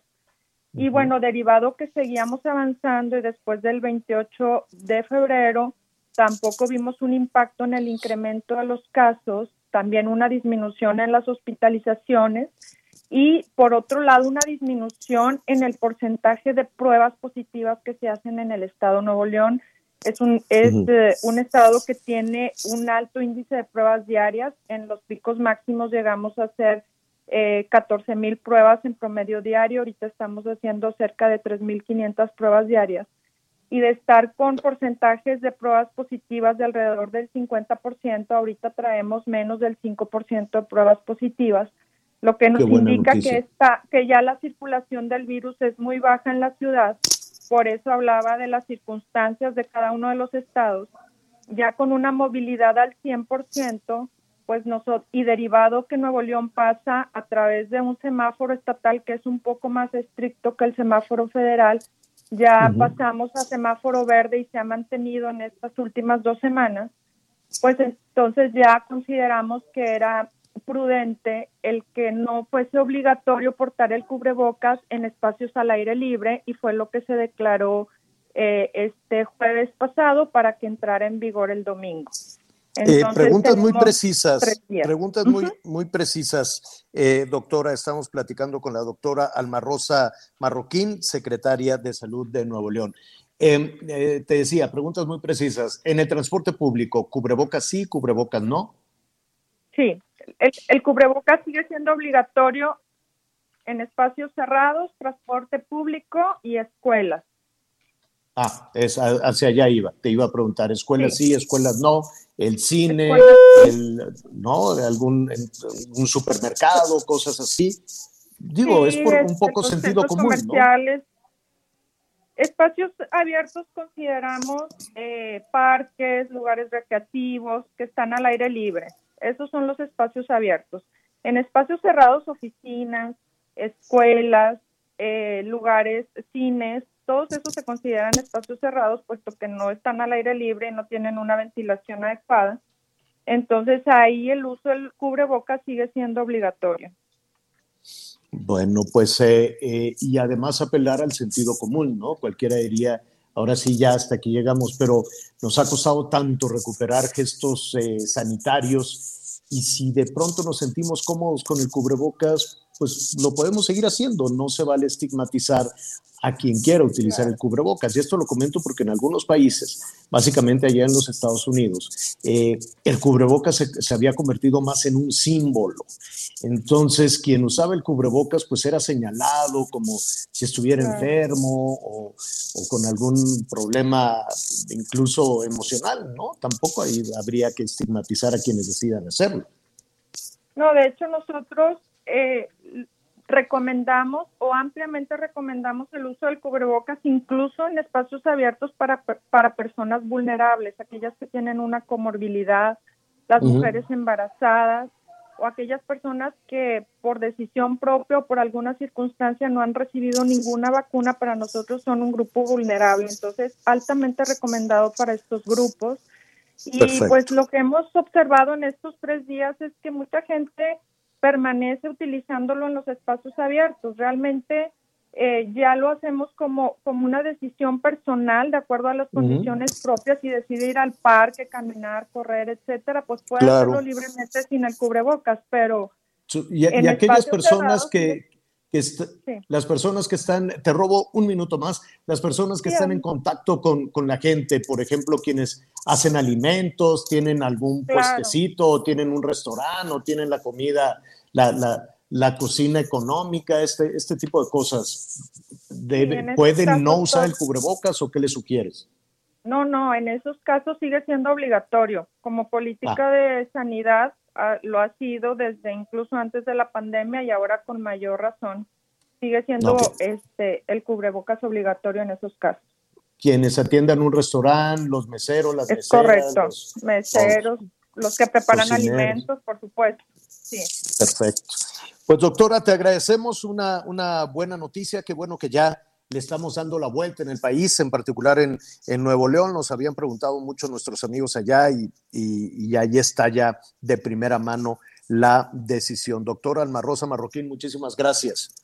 Gracias, encantada de estar con ustedes y pues compartiéndoles que son buenas noticias para Nuevo León. Sin embargo, estamos muy atentos a las posibles cambios o modificaciones que pueda tener nuestro semáforo epidemiológico, nuestros casos Claro. de hospitalizaciones. Sabemos que a nivel mundial los escenarios son diferentes ahorita en Hong Kong, en Alemania. Sí. Estamos muy atentos evaluando las variantes. Aquí ya hemos tenido eh, las diferentes variantes y cuatro olas y un porcentaje de vacunación eh, de 92% en primeras dosis, del 84% de segundas dosis y ya estamos con las terceras dosis también muy avanzados en nuestra población y vamos a seguir insistiendo en eh, las estrategias de prevención, por supuesto en la vacunación, en la higiene de manos, en los espacios ventilados y el seguir usando cubrebocas en espacios cerrados. Secretaria, muchísimas gracias. Muchas gracias, que estén muy bien. Bueno. Hasta luego. Hasta luego. Se nos viene tiempo encima rápidamente. En el caso Gertz, déjeme decirle, información en desarrollo, los amparos del caso Gertz, ya sabe todas estas acusaciones eh, eh, que está eh, haciendo eh, el fiscal eh, respecto a pues sus eh, familiares políticos, bueno, van a ser turnados al ministro Alfredo Gutiérrez Ortiz Mena. Alfredo Gutiérrez Ortiz Mena es quien va a llevar el caso.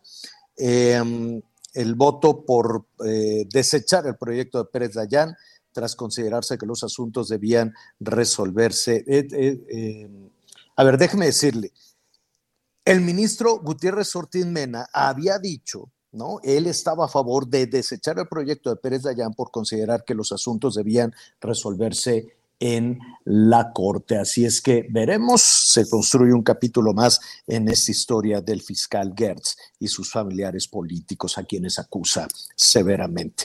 Y ya antes de despedirnos, los senadores del PAN presentaron un punto de acuerdo para solicitar que se dé marcha atrás a la desaparición de las escuelas de tiempo completo. Marcha atrás a la desaparición de las escuelas completas, piden los legisladores del PAN y piden la comparecencia de Delfina, la titular de la Secretaría de Educación Pública. Sí, esta decisión absolutamente polémica que, pues, que se convirtió en una calamidad, en un trastorno para eh, los jefes, jefas y jefes de familia. Bueno, pues eh, y que se muchos nos agota. y que muchos Sí, estados están tratando de, de no este de no perder este programa Javier ¿eh? y pa- y estados de todos los colores porque evidentemente las escuelas de tiempo completo favorecen pues también a la actividad económica. Leía una declaración incluso de, de uno de los gobernadores en donde decía que las escuelas de tiempo completo también benefician en, la- en el aspecto económico porque las madres, los padres, sin problema y sin mortificación alguna, se pueden ir a trabajar sabiendo que sus hijos pues están en la escuela y que por lo menos ya tuvieron su comida. El argumento de la secretaria decía es que con ese dinero de las escuelas em, vamos a reparar eh, las escuelas que están en tremendas y pésimas condiciones desde hace mucho, ¿eh? desde hace mucho. Esto no es únicamente un tema de Morena, es un tema del PRI, es un tema del PAN, de todos los que han pasado por el gobierno federal, simple y sencillamente no les importa las condiciones de los salones, ¿no? Les importa más lo, lo político, ¿no? La movilización del magisterio a las urnas, ganar las elecciones, son más temas administrativos, las plazas, el sindicato, todo este tipo de, de situaciones que derivan sí o sí en un tema de dinero y en un tema electoral pero nunca en un tema de educación. Al final de la fila, pues están las niñas y los niños. Y entonces dijo Delfina, pues como las escuelas están muy mal, hay que ver, este, hay que cancelar este programa y ese dinero. Eh, la cancelación de ese programa no iba a solucionar en, mucho la situación de las escuelas. La pregunta es, ¿y en dónde está entonces el presupuesto que se dijo que se iba a entregar directamente a los padres de familia para la reparación de las escuelas. ¿Qué pasó con ese dinero? ¿Qué pasó con la reparación de las escuelas? Hay grandes lagunas, hay grandes dudas en el tema del dinero en materia de educación y grandes abismos, ni siquiera lagunas, abismos en el tema de la, de, de la educación, del aprendizaje, ¿no? De, de nuestras niñas y niños que han quedado en el abandono, por lo menos desde que Esteban Moctezuma tiró el arpa, desde que Esteban Moctezuma dijo hasta aquí llegamos, dijo pues vamos a aprovechar este puente.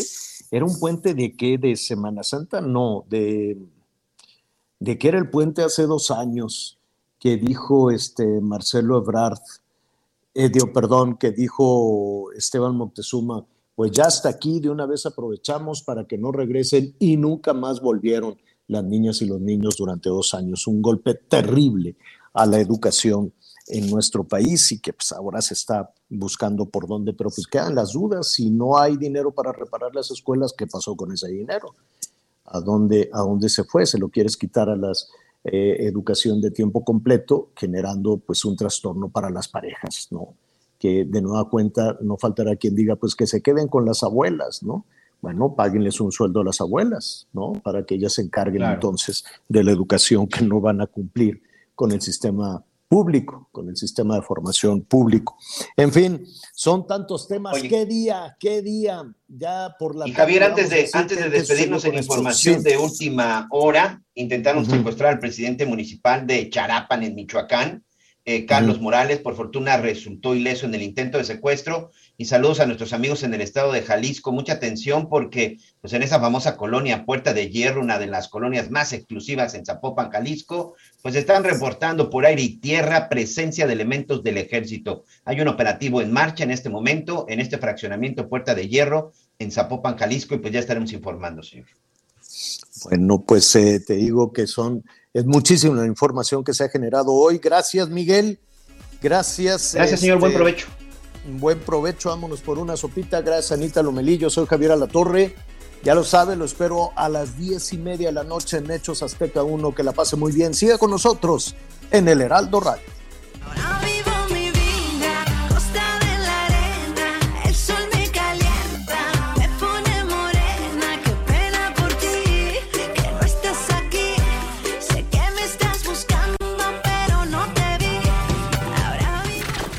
Gracias por acompañarnos en Las Noticias con Javier Alatorre. Ahora sí ya estás muy bien informado.